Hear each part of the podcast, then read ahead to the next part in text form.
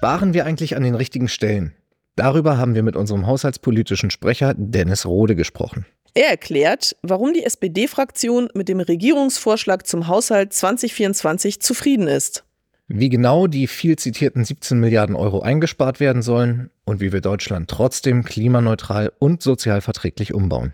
Und warum er glaubt, dass die Union bei der Reform der Schuldenbremse am Ende mitmachen wird. Los geht's! Hallo, ich bin Christian.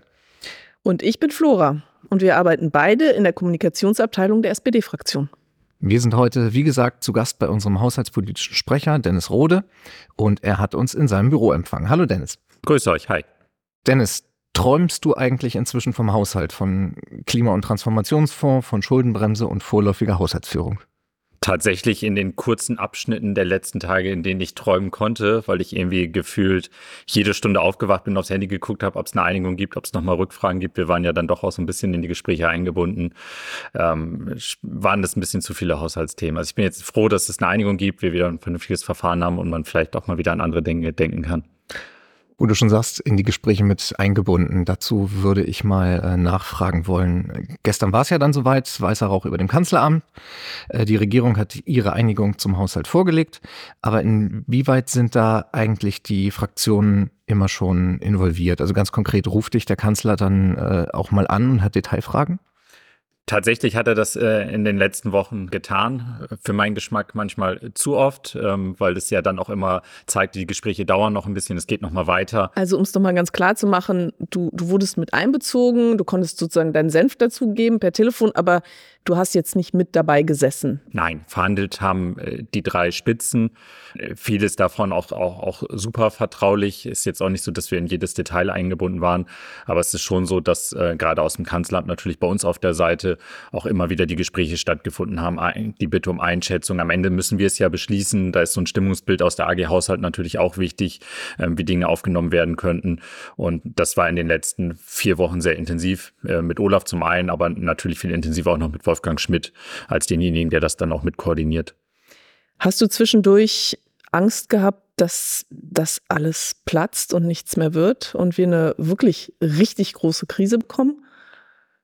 Ich habe am Ende darauf vertraut, dass wir zu einem Kompromiss kommen. Wir waren aber ja schon als Parteien, wir sind sehr unterschiedlich. Ich meine, wenn man die Parteiprogramme von FDP und SPD übereinander legt, dann, dann hat man Schnittmenge, aber man hat auch ganz viel, was sich nicht schneidet. Wenn man unser Wahlprogramm mit dem von den Grünen übereinander legt, hat man dasselbe. Äh, und auf einmal mussten wir uns dann darauf verständigen, irgendwie 17 Milliarden im Haushalt zusammenzusuchen, auf die wir uns gemeinsam committen können. Und dass das keine kleine Aufgabe war, hat ja jetzt die lange Zeit gezeigt. Und äh, natürlich waren da auch Momente, auch bei uns im parlamentarischen Verfahren davor schon, wo man denkt, okay, es wird jetzt schwierig, aber am Ende sind wir dann immer wieder zusammenzukommen. Aber es gehört vielleicht auch so ein bisschen dazu, dass man erstmal guckt, man baut Positionen auf, man guckt, welche Positionen bauen die anderen auch, dann fängt man an abzuschichten, dann bewegt man sich aufeinander zu, geht wieder zwei Schritte zurück. Ähm, das kennt, glaube ich, jeder, der schon mal irgendwie Verhandlungen geführt hat. Und natürlich sind da auch Momente dabei, wo man denkt, oh Gott, wie geht's jetzt eigentlich weiter? Aber am Ende ging es immer gut weiter. Dann äh, vielleicht gleich die wichtigste Frage, wie zufrieden sind wir denn jetzt mit dem Ergebnis? Uns waren zwei Dinge ganz herausragend wichtig ähm, und hinter beiden können wir einen Haken machen. Der erste Punkt, wir wollten nicht den Fehler der Geschichte wiederholen und die Haushaltskonsolidierung einzig über Sozialausgabenkürzungen ähm, bestreiten. Wir haben immer gesagt, es kann jetzt nicht sein, dass in so einer Krise, in so einer Haushaltskrise die Schwächsten in der Gesellschaft, die Ärmsten, die Ältesten, die Kinder diejenigen sind, die die Zeche dafür zahlen müssen. Und für uns klar, Sozialkürzung darf es nicht geben. Es gibt keine, da können wir einen Haken dran machen. Da sind wir als Fraktion sehr zufrieden, äh, weil das natürlich etwas war, was von anderen Koalitionspartnern sehr laut gefordert wurde. Und da haben wir uns klar durchgesetzt. Und das Zweite war, wir wissen, dass die Arbeitswelt von morgen anders aussieht als die von heute. Und wir müssen als Staat auch unseren Teil dazu leisten, dass diese der Begriff ist immer Transformation, also dieser Übergang von der heutigen Arbeitswelt in die moderne Arbeitswelt, ähm, dass der in Deutschland und nicht woanders stattfindet und dass die Arbeitsplätze hier gesichert bleiben. Ähm, wenn ich zum Beispiel die Chip-Ansiedlung in, in Dresden, in Magdeburg nehme und das Geld dafür steht in Zukunft weiter zur Verfügung. Ich glaube, auch das ist super wichtig gewesen. Ist wirklich jeder über seinen Schatten gesprungen und ähm, wie? Ich finde, jeder ist über seinen Schatten gesprungen. Ich will es mal ähm, bei der FDP zum Beispiel machen. Da gab es zwei ganz knallharte rote Linien. Das eine ist keine Aussetzung der Schuldenbremse Koalitionsvertrag und das andere ist äh, keine neuen Einnahmen. Und wir haben jetzt zumindest mal festgestellt, dass der Ukraine-Krieg geeignet ist, die Schuldenbremse in 2024 nochmal auszusetzen. Und darüber werden wir auch diskutieren, wenn jetzt zusätzliche Kosten kommen. Und vor allen Dingen waren wir auch bereit, gemeinsam uns auf die Verbesserung der Einnahmeseite, also auf, auf mehr Belastung, muss man am Ende sagen, äh, zu verständigen, insbesondere in dem Bereich klimaschädliche Subventionen. Also wir wollten sie jetzt nicht irgendwie pauschal sagen, was weiß ich, wir heben jetzt die Mehrwertsteuer an und alle müssen für alles mehr bezahlen, was wir sicherlich nicht mitgemacht hätten, aber gesagt, gezielt dort, wo Subventionen dazu führen, dass klimaschädliche Ereignisse verstärkt werden, äh, da gehen wir ran, zum Beispiel bei den Inlandsflügen. Und das ist etwas, wo die FDP zum Beispiel über den Schatten springen musste. Äh, stört dich das eigentlich, dass jetzt äh, zumindest medial sofort diese Ausdeutung angefangen hat, wer Gewinner und wer Verlierer ist? Also ich meine, kann man Haushaltspolitik wirklich nach solchen Kriterien, wie man sie ja eigentlich aus der Sportberichterstattung kennt, äh, beurteilen? Ich hasse diese Berichterstattung. Ich, ich, ich finde, sie, sie passt auch nicht in das Gerangel oder in das, in das Finden nach Kompromissen einer Koalition. Ähm, am Ende gehört der Kompromiss zur Demokratie. Und der ganze Laden hier würde nicht funktionieren, wenn wir nicht bereit wären, Kompromisse zu äh, schließen. Solange hier keiner eine absolute Mehrheit hat, und alles so machen kann, wie es in seinem Parteiprogramm steht, müssen wir nun mal Abstriche machen. Und dann ist es immer ein Geben und ein Nehmen, so dass sich alle da drin wiederfinden. Ähm, und vielleicht sollten andere auch mal wieder lernen, dass Kompromiss zur Demokratie gehört. Und ich bin stolz auf Kompromisse und äh, finde, es ist eine Stärke, keine Schwäche. Ist Haushaltspolitiker da ein besonders äh, undankbarer Job, weil man ja irgendwie zwangsläufig irgendwie Gruppen auch was wegnehmen muss und im Zweifel hat dann am Ende doch jeder äh, noch eine bessere Idee, wo man hätte stattdessen sparen müssen. Ich finde, Haushaltspolitiker hat vor allem den Riesenvorteil, dass wir gewohnt sind, Kompromisse zu machen, dass wir das irgendwie tagtäglich machen, dass das für uns wirklich nichts Ungewöhnliches ist, weil im Gegensatz zu ganz vielen anderen Ausschüssen ist es ja bei uns so, bei uns kommt jeder Minister. Also wir haben nicht die Situation, dass da nur ein grüner Minister immer kommt und dann sind die Grünen automatisch in so einer Verteidigungshaltung und versuchen den Kompromiss abzuwehren.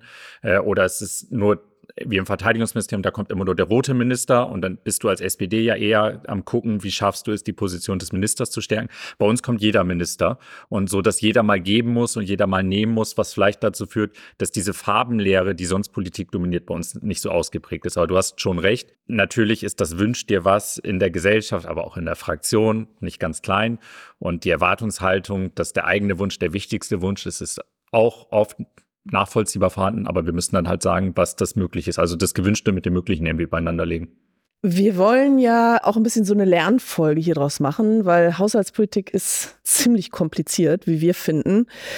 Dass jetzt der Haushalt 24 und auch der Haushalt 23 so ein Riesenthema nochmal geworden ist, äh, der Ursprung liegt ja in dem Urteil des Bundesverfassungsgerichts äh, vom 15. November. Vielleicht kannst du nochmal ganz kurz erklären, was haben die da entschieden und was ist daraus gefolgt? Der Wesenskern des Urteils ist, dass wir Schulden in Krisenzeiten nicht mehr so buchen dürfen, wie wir es bisher gemacht haben. Ich will es an einem ganz einfachen Beispiel einmal deutlich machen.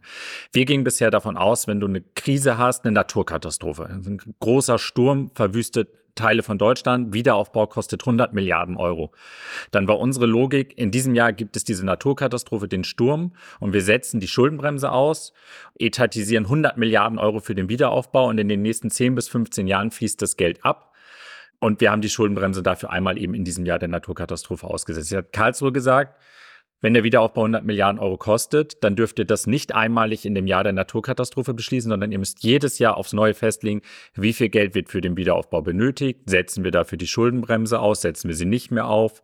Das bringt weniger Planungssicherheit aber am Ende mehr parlamentarische Mitbestimmung, weil wir können halt jedes Jahr wieder aufs Neue entscheiden, ähm, was natürlich dann zur Folge haben könnte, dass zum Beispiel so ein Wiederaufbau nach einer Bundestagswahl mit neuen Mehrheiten auf einmal so ein bisschen in Schlingern gerät. Also Karlsruhe hat de facto gesagt, ihr müsst Jahr für Jahr für Jahr für Jahr und wenn es 15 Jahre lang ist, neu entscheiden und ihr könnt es nicht einmalig machen in dem Jahr der Naturkatastrophe. Ich fand die erste Logik tatsächlich für mich die schlüssigere, weil ich finde, wenn es eine Katastrophe gibt, muss der Staat sofort darauf reagieren und er muss Planungssicherheit schaffen. Ähm, wir akzeptieren das Urteil in Karlsruhe und jetzt müssen wir halt ganz viel danach ausrichten. Übrigens nicht nur wir, sondern ganz viele Bundesländer auch. Wieso ließ sich denn äh, das Jahr 2023, das ja genauso betroffen war, so viel leichter reparieren? Im Jahr 2023 gab es eigentlich nur eine Lösung, das Problem zu reparieren. Das Jahr ist fast zu Ende. Wir haben ganz vielen Menschen bei den Strom- und Gaspreisen in diesem Jahr geholfen, haben LNG-Terminals angeschlossen, haben also ganz viel Geld in die Hand genommen, damit Menschen nicht im Kalten sitzen. Und wir haben damit die Schuldenbremse nach dieser neuen Buchungsregel überschritten. Und jetzt gibt es halt nur eine Möglichkeit, sich da ehrlich zu machen und zu sagen, das haben wir gemacht, wir haben die Schuldenbremse überschritten und das beschließen wir jetzt nochmal. Da hätte es gar keine Alternative zugegeben, weil wir im Dezember nicht irgendwo nochmal 50 Milliarden im Haushalt einsparen können, um das anders hinzubekommen. Deshalb, glaube ich, waren sich alle Beteiligten klar, für 23 setzen wir die Schuldenbremse aus. Hm, magst du das vielleicht einmal erklären? Was bedeutet das, die Schuldenbremse auszusetzen? Was für Voraussetzungen braucht man dafür? Was für Mehrheiten braucht man? Jetzt sind wir, das, was ihr gerade sagt, so im, im, im kleinen Klein des Haushaltsrechts, was meine Arbeit dominiert, aber was oft ähm, erklärt werden muss. Also normal dürfen wir in Deutschland nur ganz wenig Schulden machen in einem Bundeshaushalt. Wir beschließen ja Jahr für Jahr einen Haushalt und in diesem Haushalt darf nur eine gewisse Summe an Schulden gemacht werden im Gesetz steht 0,35 Prozent des Bruttoinlandsproduktes plus eine sogenannte Konjunkturkomponente. Was heißt das? Irgendwas zwischen 10 und 20 Milliarden in normalen Zeiten dürfen wir Schulden machen. Wir dürfen nur in einer einzigen Situation mehr Schulden machen, nämlich dann, wenn es entweder eine Naturkatastrophe gibt oder eine außerordentliche Notsituation. Also etwas, was unser Leben auf einmal ganz krass beeinflusst äh, und was nicht vorhersehbar war und was uns viel Geld kostet. In dieser Situation kann der Bundestag feststellen, diese Situation liegt vor und wir dürfen dann mehr Schulden machen. 30, 40, 50, 100 Milliarden Euro zusätzlich, um eben diese Notsituation, diese Naturkatastrophe zu bekämpfen. Und das haben wir in den letzten Jahren gegen die Corona-Pandemie gemacht. Das haben wir jetzt 2022 und 2023 gegen die Strom- und Gaspreise gemacht. Und das ist das Instrument, über das wir reden müssen, wenn es jetzt in der Ukraine eine Situation gibt, wo wir noch stärker unterstützen müssen. Es fehlen ja für 2024 infolge dieses Urteils 17 Milliarden im Haushalt oder fehlten. Wir haben ja jetzt eine Lösung. Ähm, kannst du vielleicht, ich weiß nicht, ob das geht, aber möglicherweise in drei Sätzen erklären, wie diese Lücke nun geschlossen wird und wer dafür zahlen muss? Erstmal wird die Lücke geschlossen dadurch, dass alle etwas einsparen müssen in ihren Ministerien. Also ganz viele Ministerien fangen an, Beträge zwischen 200 und 500 Millionen Euro einzusparen. Dann haben wir gesagt, dass wir klimaschädliche Subventionen abbauen. Das bedeutet de facto, dass der Diesel für den ganzen Agrarbereich etwas teurer wird, dass eine Inlandsflugstunde etwas teurer wird. Also eine Stunde Inlandsfliegen kostet 15 Euro mehr. Die waren bisher privilegiert, mussten auf, aufs Kerosin keine Steuer zahlen. Ähm, das haben wir korrigiert. Ähm, also wir verbessern die Einnahmesituation an der. Es wird eine Plastikabgabe geben, die jetzt noch ausgestaltet werden muss. Das machen wir auf der Einnahmeseite. Dann machen wir so technische Dinge wie es gibt weniger Zuschuss aus dem Bundeshaushalt in die Rentenkasse, aber gleichzeitig sichern wir, sagen wir, das darf am Ende nicht dazu führen, dass das Rentenniveau absinkt. Ähm, das sind dann eher Buchungsfragen. Wir hätten jetzt so eine Vorsorge für künftige Jahre getroffen. Ähm, wenn die Babyboomer in Rente gehen, das machen wir jetzt ein bisschen weniger. Also es ist quasi die Breite politischen Handelns, die man sich vorstellen kann, ähm, wo wir ansetzen. Es gibt jetzt nicht die eine große Maßnahme und da sparen wir 17 Milliarden ein, sondern es sind ganz, ganz, ganz, ganz viele äh, kleine Sachen, wo wir einsparen. Lagen denn solche Ideen auch auf dem Tisch, dass man sagt, wir lösen das nicht über viele Einzelmaßnahmen, sondern über eine ganz große? Gab es solche Ideen? Ja, es gab die eine Möglichkeit zu sagen, wir setzen fürs Jahr 2024 die Schuldenbremse nochmal aus. Ähm, wir sagen, der Ukraine-Krieg belastet den Staatshaushalt so sehr. Es ist keine natürliche Situation, der Krieg. Und wir finden auch, das darf nicht zu einer natürlichen Situation werden, sondern wir müssen alles dafür setzen, ähm, dass der Krieg beendet wird. Dafür müssen wir Geld in die Hand nehmen. Und äh, wir nehmen sehr viel Geld als Bundesrepublik in die Hand. Und dieses Geld weisen wir aus und setzen die Schuldenbremse dafür aus. Das wäre für mich eine ehrliche und auch eine präferierte Lösung gewesen. Ähm, aber Jetzt mal Einsparpunkte im Bundeshaushalt von 17 Milliarden, die waren nie in der Debatte. Solche großen Posten findest du nicht. So viel freie Masse hast du gar nicht. Also am Ende musstest du es auf, auf viele Dinge stückeln, ähm, um, um mal zu sagen, was das bedeutet hätte, wenn man das jetzt einnahmeseitig hätte korrigieren, wo man hätte sagen, wir machen jetzt mal 17 Milliarden mehr Einnahmen und dann haben wir auch kein Loch mehr. Dann hätte man die Mehrwertsteuer von 19 auf 21 Prozent anheben müssen. Das in einer Zeit, wo Inflation eh schon hoch ist, da hat keiner drüber nachgedacht. Der Kollege Mittelberg von der CDU hat heute Morgen im Interview gesagt, das Haushaltspaket sei unsozial. Ist der Haushalt unsozial? Also Herr Mittelberg wirft uns ja alles vor. Äh, Trickserei, äh, wir sind unsozial. Ich kann das alles ehrlicherweise nicht ernst nehmen. Also nein, ist es nicht, um es ganz klar zu beantworten, weil es gibt halt keine Sozialkürzung, also weiß ich nicht, wo er das Argument hernimmt. Im Gegenteil, er, war's der, er war derjenige, der am lautesten Sozialkürzungen gefordert hat. Jetzt machen wir sie nicht und es ist unsozial. Ähm, das muss er mir mal erklären. Ich finde aber, was mir auffällt in dieser ganzen Debatte um die Haushalte, und wir debattieren ja Haushalt momentan sehr regelmäßig auch im Plenum. Es geht nur noch um Superlativen. Also es ist alles schlecht, es ist alles verfassungswidrig, es ist alles nur noch Trickserei. Ähm, das hat auch mit seriöser Oppositionspolitik gar nichts mehr zu tun. Ähm, und, und, und dann wirft uns Herr Merz irgendwie in der Debatte, wirft da Saskia Esken vor, wir würden irgendwie die parlamentarische Demokratie untergraben. Genau das machen die gerade. Und ich würde mir einfach wünschen, dass die mal Vorschläge machen, was sie anders machen würden. Sie haben ja keinen einzigen Antrag bisher gestellt, dass sie mal aufzeigen, wo sie einsparen würden, wie sie das Problem gelöst hätten, dass man mal irgendwie sachlich miteinander diskutieren kann und Menschen auch vergleichen können. Momentan können sie nur vergleichen, Koalitionsfraktionen, die konkrete Anträge stellen und sagen, so können wir Probleme lösen. Und ein Mittelberg, ein März, die die ganze Zeit nur mit Superlativen gegen uns poltern, ohne konkrete Vorschläge zu machen, habe ich in den letzten zehn Jahren auch anders erlebt im Bundestag. Ja, im selben Interview hat er, glaube ich, auch gesagt, man hätte das alles bei Bürgergeld und Migration einsparen können, ja. aber nennt dann das Paket unsozial. Ich glaube, es ist auch selbsterklärend, wie ja, das zusammenpasst. Ja, vor allem ist das ja lustig, weil er wirft uns ja, ich meine, sie werfen uns ja vor, dass wir jetzt diese Klatsche in Karlsruhe bekommen haben. Wie gesagt, ich, ich fand das ganz gute Argumente für die andere Buchungsregel und gleichzeitig wollen sie das Bürgergeld so rasieren, dass ich ihnen sagen kann, was passiert. Sie werden in Karlsruhe eine richtige Klatsche bekommen, weil das, was wir beim Bürgergeld gerade machen, ist einfach die Umsetzung eines Bundesverfassungsgerichtsurteils. Das Bundesverfassungsgericht hat hat gesagt, mit Bürgergeld muss man Menschen so stellen, dass sie am gesellschaftlichen Leben noch teilnehmen können. Das machen wir. Wir haben das dann auch an die Inflation gekoppelt, deshalb geht es jetzt ein bisschen stärker hoch. Das kann man gar nicht durchbrechen. Ähm, das weiß er auch, dass er Verfassungswidriges fordert. Aber wenn das seine Art ist äh, von sozialer Politik, dann ja, nehme ich das so zur Kenntnis. Trotzdem ähm, gibt es natürlich Kritik äh, auch von anderer Seite an dem Paket. Verbraucherschützer sagen, ähm, das sei eine Schieflage zulassen der Verbraucher, weil der CO2-Preis erhöht wird und Tanken und Heizen wird teurer und auch der Strompreis wird sich erhöhen. Kannst du den Leuten die Sorgen nehmen oder kannst du sonst ja vielleicht auch diese Einigung nochmal verteidigen? Wir sind ja gerade wie keine Regierung dabei, erneuerbare Energien auszubauen, damit der Strompreis Perspektive sinken wird. Äh, wir sind gerade wie keine andere Regierung dabei, wegzukommen von fossilen Brennstoffen, auf die dann am Ende CO2-Preis bezahlt wird und hin zu, zu einer Stromerzeugung, wo kein CO2-Preis anfällt. Und wir sind ja gerade da komplett im Wandel. Ähm, und natürlich wird es teurer werden an der einen oder anderen Stelle. Wir wollen aber ja auch wegkommen von fossilen Kfz hin zu elektroangetriebenen. Wir wollen wegkommen von der Gasheizung hin zu den Wärmepumpen. Wir haben ja in dieser Woche auch die Einigung äh, auf der Weltklimakonferenz gehabt, die ja auch den, den Weg ebnen soll von den fossilen Brennstoffen weg. Und natürlich ist ein Teil dessen, dass, dass diese Energieträger, die das Klima schädigen, die die Welt für die künftige Generation kaputt machen, auch teurer werden. Und ja, wenn man, wenn man das ernsthaft begeht, ist das so. Der Klima- und Transformationsfonds muss ja jetzt auch mit 12 Milliarden Euro weniger auskommen. Reicht das denn noch für den klimaneutralen Umbau der Wirtschaft? Ja, der Klima- und Transformationsfonds hatte in den letzten Jahren ein Problem. Da waren ganz viele ganz tolle Projekte drin, die alle nicht funktionierten. Ähm, also wir waren schon froh, wenn aus dem Klima- und Transformationsfonds die Hälfte des Geldes abgeflossen ist, weil bei ganz vielen Programmen ewig lange Notifizierungen bei der EU anlagen oder sie zum Beispiel von Peter Ehren Altmaier überhaupt gar nicht ernst genommen wurden und jetzt erst wieder in die Aufbauphase kommen müssen. Was man jetzt macht, man konzentriert sich auf die Programme, die funktionieren und die wirklich wichtig sind für den Umbau unserer Wirtschaft.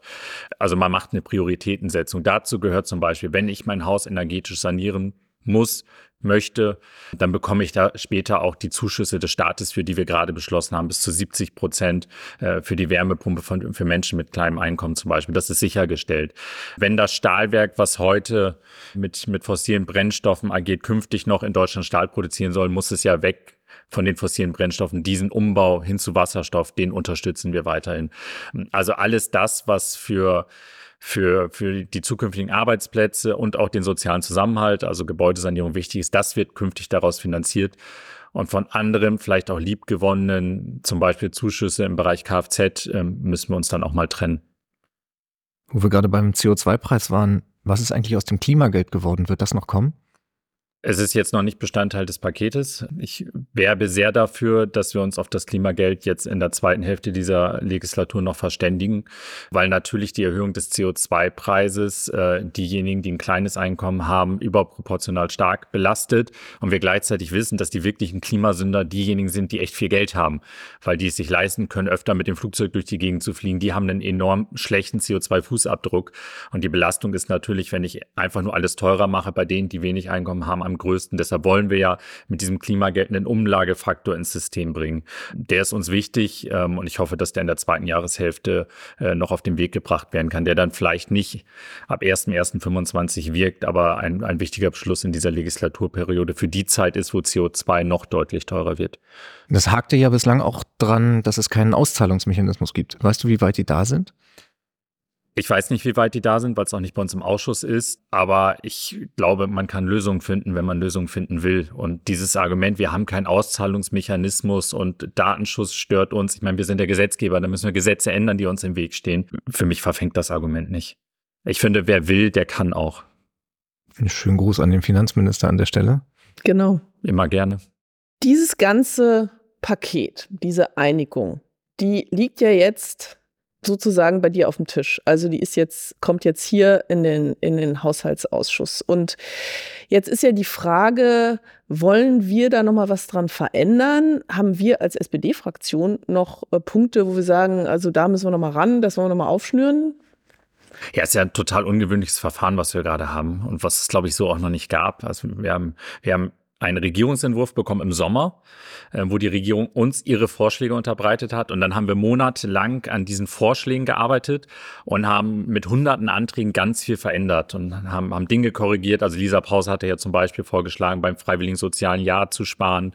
Es war der Vorschlag, äh, bei der Bundeszentrale für politische Bildung zu sparen. Das haben wir alles rückgängig gemacht in den letzten Wochen schon. Und wir waren fertig und hatten auch das alles schon hier formal beschlossen. Und jetzt hat die Regierung aufgrund des Karlsruhe-Urteils quasi das, was wir bereinigt haben, nochmal wieder neu bereinigt. Und klar ist, am Ende beschließen wir den Haushalt. Also es ist das Recht des Parlaments zu sagen, wofür Geld ausgegeben wird.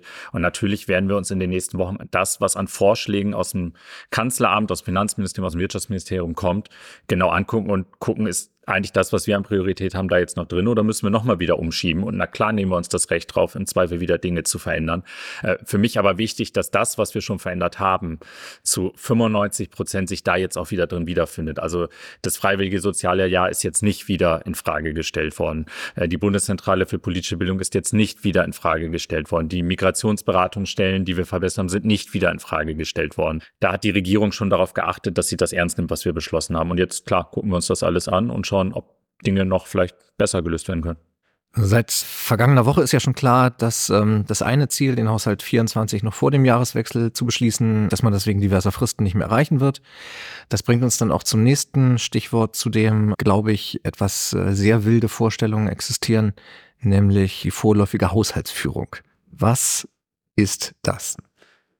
Die gute Nachricht ist, wir leben nicht in den Vereinigten Staaten und wir haben keinen Shutdown, ähm, wo keine Gehälter mehr gezahlt werden können, äh, das Staatswesen quasi zum Erliegen kommt. Vorläufige Haushaltsführung bedeutet, man guckt sich den Regierungsentwurf oder jetzt in diesem Fall das, was wir schon bereinigt haben, an.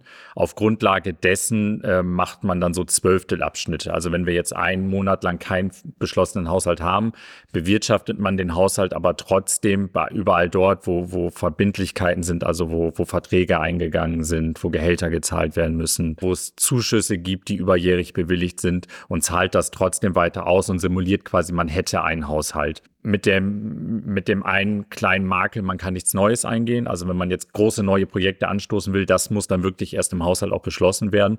Aber die Regierung hat schon die Möglichkeit, in einem gewissen Rahmen jetzt alles für ein funktionierendes Staatswesen weiter auf den Weg zu bringen. Ich möchte, dass diese vorläufige Haushaltsführung kurz bleibt weil zum einen das Parlamentsrecht ist zu bestimmen, wo in Deutschland das Geld ausgegeben wird und nicht Recht des Bundesfinanzministers. Äh, und zum anderen, weil wir natürlich neue Projekte anstoßen wollen, weil wir natürlich auch in der Bereinigungssitzung ganz viel verschoben haben ähm, und diese neuen Projekte jetzt auch starten können müssen. Und deshalb ist das Ziel, diese vorläufige Haushaltsführung, die ich am liebsten abgewandt hätte, was jetzt nicht möglich war, möglichst kurz zu halten und mit dem nächsten Bundesrat, den wir erreichen müssen, dann auch einen Bundeshaushalt zu haben. Ist Christian Lindner dann im Januar für ein paar Wochen so eine Art Nebenkanzler? Ich gehe davon aus, dass der Bundeskanzler, der mal Bundesfinanzminister war, da ganz genau mit hingucken wird, was er da macht. Und ähm, wir haben tatsächlich gestern im Haushaltsausschuss die Parlamentsrechte massiv geschärft. Bisher war das so, wenn, wenn jetzt was überplanmäßig kommt, dann konnte die Regierung das einfach machen und hat uns das irgendwann mal mitgeteilt, dass sie das gemacht hat. Was ich bin jetzt zehn Jahre im Ausschuss früher nie ein Problem war. Zwischendurch mussten sie mal vom Haushaltsplan abweichen, dann haben sie uns das mitgeteilt, was in Krisenzeiten, wo du ganz viel einfach gar nicht kalkulieren kannst, aber fast an der Tagesordnung ist. Und wir haben jetzt gesagt, alles, was mehr als 100 Millionen kostet, musst du uns nicht mitteilen, sondern musst uns vorher fragen und wir müssen das beschließen. Ähm, sodass wir zum Glück jetzt in dieser Situation sind, dass das in dieser Woche beschlossen wird im Deutschen Bundestag, dann am nächsten Jahr auch gilt, so dass das Parlament stärker, als es vorher beteiligt gewesen wäre, jetzt auch beteiligt. Der Christian Lindner ist kein Nebenkanzler, weil er uns jetzt immer fragen muss und das ist auch gut so. Das ist doch der Satz, den wir hören wollten. genau. Ähm, ich muss gestehen, ich habe in den vergangenen Wochen äh, irrsinnig viel gelernt über Haushaltsgesetzgebung. Wenn du jetzt sagst, du bist ja zehn Jahre im Ausschuss, dann hast du wahrscheinlich über Gesetzgebung nicht so viel gelernt. Aber was hast du denn in den letzten Wochen so mitgenommen? Ich habe mitgenommen, dass ein Arbeitsbereich, der normal immer so in der Öffentlichkeit so ein bisschen mitschwingt, auf einmal komplett im Rampenlicht stehen kann. Dass es auf einmal ganz viele Haushaltsexperten auch in der Opposition gibt. Leute, die nie im Haushaltsausschuss sitzen, erzählen uns, was wir alles falsch machen. Das ist etwas, was tatsächlich für Haushälterinnen und Haushälter neu ist.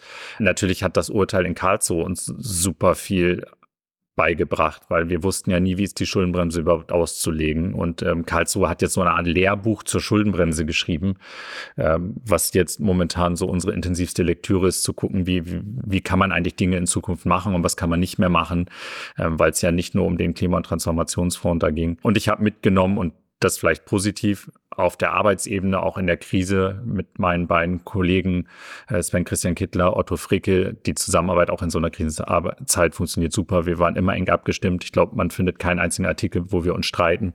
Und in, in Zeiten, wo sich andere streiten, fand ich das echt ganz gut. Wir begreifen uns ja auch äh, in gewisser Weise als Service-Podcast. Deshalb die Frage, wie sieht denn der Zeitplan jetzt im Januar aus, bis wir einen Haushalt haben? Oder Januar und Februar, glaube ich sogar. Ne? Genau, also wir haben, wir haben jetzt erstmal gesagt, ähm, wir müssen uns das in Ruhe angucken. Wir können jetzt nicht nächste Woche bereinigen und machen jetzt hinter allem einen Haken, weil wir als selbstbewusstes Parlament, wo wir gerade drüber gesprochen haben, auch noch Veränderungen machen wollen. Und wenn man Dinge verändern will, muss man ja erstmal gucken, was die Grundlage ist.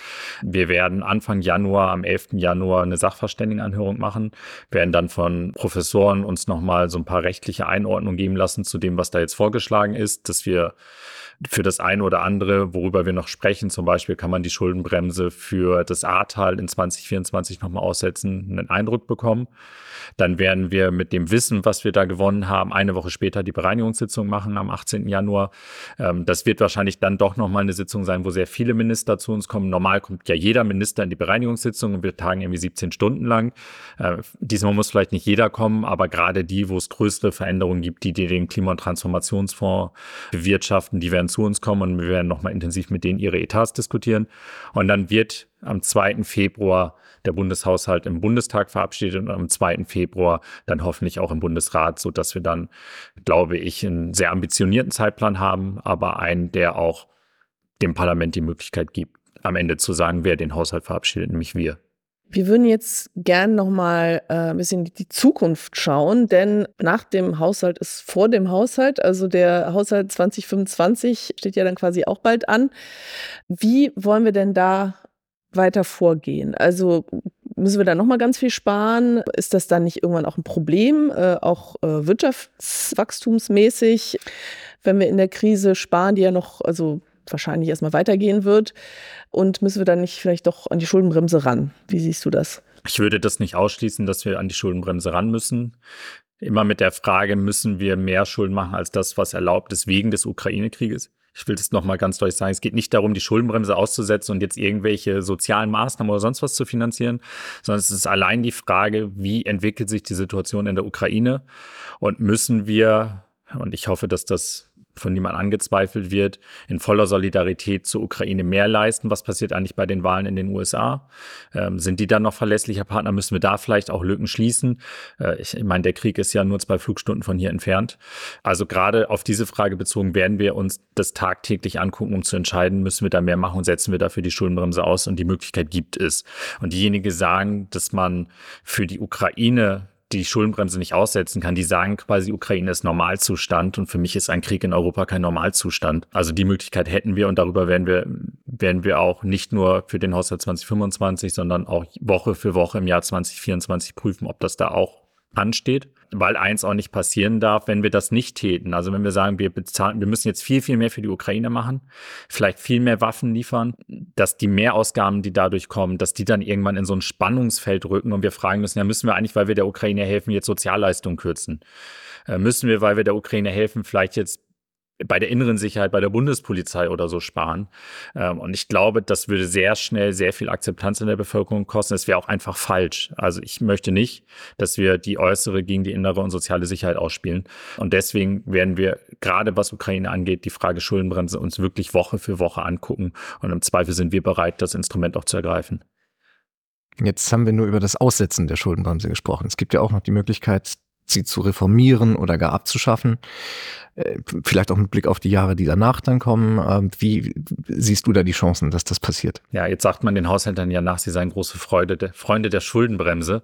Meine erste Parteitagsrede auf einem Bezirksparteitag war gegen die Einführung der Schuldenbremse. Ähm, und ich glaube, es zeigt sich gerade, ich will nicht so eine Schwarz-Weiß-Debatte führen, abschaffen oder behalten, aber eine Debatte darüber, ob die Schuldenbremse, so wie sie mal konzipiert war, vielleicht einfach Denkfehler hat und wo jetzt einfach nach über oder nach fast 15 Jahren wir sagen können, ja, an der Stelle funktioniert was nicht. Und es gibt für mich einfach Dinge, die funktionieren in der Schuldenbremse nicht.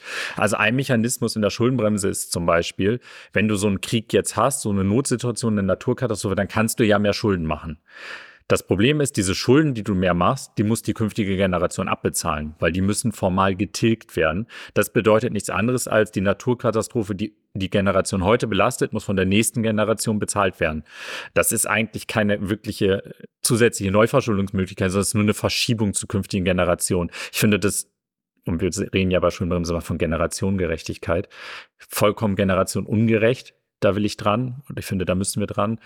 Der zweite Punkt ist, die Schuldenbremse unterscheidet bei Ausgaben nicht. Also sie unterscheidet nicht irgendwie Personalkosten von Investitionen.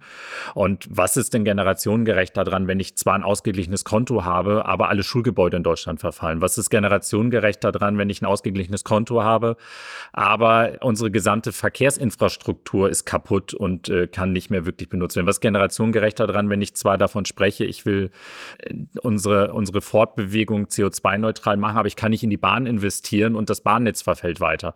Also dieser Begriff Generationengerechtigkeit, der insbesondere von der Opposition immer genannt wird, ich finde, der ist nicht sehr durchdacht, wenn man das nur auf Schulden fokussiert. Deswegen finde ich, muss man unterscheiden zwischen Investitionen und, und das, was ich so an Personalausgaben und so habe.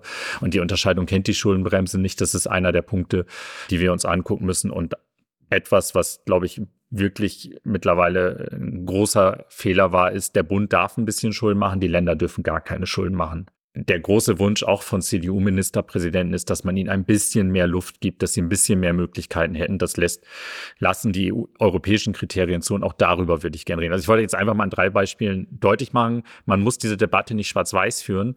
Wenn man sie mal in Graustufen führt, gibt es vielleicht Dinge, auf die man sich auch verständigen kann. Und da bin ich mir sehr sicher, würden ganz viele CDU-Ministerpräsidenten sofort mitmachen. Nun hat die CDU aber einen Vorsitzenden, der gerne in Schwarz-Weiß-Debatten führt. Wie realistisch ist denn das, eine Grundgesetzänderung, für die man ja die äh, Union bräuchte, äh, absehbar durchzubekommen? Ja, Friedrich Merz redet ja gern davon, er möchte die 90er zurückhaben. Da gab es eine wesentlich bessere Schuldenbremse-Regel. Also vielleicht guckt er sich die dann auch nochmal an und bezieht das nicht nur auf die Dinge, auf die er es gerade gerne beziehen würde. Ich sehe einen Riesenstreit in der CDU. Und diejenigen, die Verantwortung tragen, diejenigen, die irgendwie tagtäglich ihren Laden am Laufen halten müssen, also die Ministerpräsidenten, die, die in der Landesregierung sind, auf der einen Seite. Und die anderen, von denen ich gerade schon mal gesprochen habe, die hier irgendwie nur noch in Superlativen versuchen, Dreck auf die Regierung zu schmeißen und sich in ihrem eigenen Populismus verfangen, äh, auf der anderen Seite. Und ich habe die große Hoffnung, dass die vernünftigen Kräfte in der Union sich in dieser Frage durchsetzen und einfach mal sagen, Herr Merz, schwarz-weiß denken funktioniert vielleicht, wenn man, wenn man Wahlkämpfe machen will und wenn man irgendwie Populismus erzeugen will, aber schwarz-weiß denken funktioniert nicht, wenn wir die Probleme in diesem Land lösen wollen. Und ähm, ich baue da auf Daniel Günther, ich baue auf den Berliner regierenden Bürgermeister, auf die Ministerpräsidenten von Sachsen-Anhalt, von Sachsen. Selbst Markus Söder hat letztes Jahr, als, als, als es da noch für ihn en vogue war, gesagt, man, die Schuldenbremse muss reformiert werden, das geht so nicht. Jetzt muss er da gerade wohl was anderes sagen. Aber da gibt es ganz, ganz starke Stimmen, die sagen, wir müssen reformieren. Und die Hand, die die ausstrecken, finde ich, sollte die SPD annehmen. Also du siehst eine realistische Chance, dass man die Schuldenbremse reformieren kann. Die CDU muss jetzt mal klären, was ihre Prioritäten sind. Politik für die Menschen machen oder Populismus. Und wenn sich die vernünftigen durchsetzen, sich wirklich eine realistische Chance, weil es einfach Webfehler gibt. Und dann sind wir auch schon äh, am Ende dieser Folge. Wir nehmen auf jeden Fall mit, Dennis Rode wünscht sich, dass der Kanzler ihn nicht mehr so oft anruft. Wir sagen, Wenn das bedeutet, dass wir keine Krise mehr im Haushaltsbereich haben, wünsche ich mir das sehr gerne, ja. So kommst du raus aus der Nummer. Wir sagen vielen Dank, Dennis. Wollen wir noch über den HSV sprechen? Wollen wir nicht. Okay. Äh, und ein großes Dankeschön äh, an dieser Stelle dann auch an äh, Sophia, die sich heute um die Technik gekümmert hat. Und vielen Dank natürlich auch allen Hörerinnen und Hörern.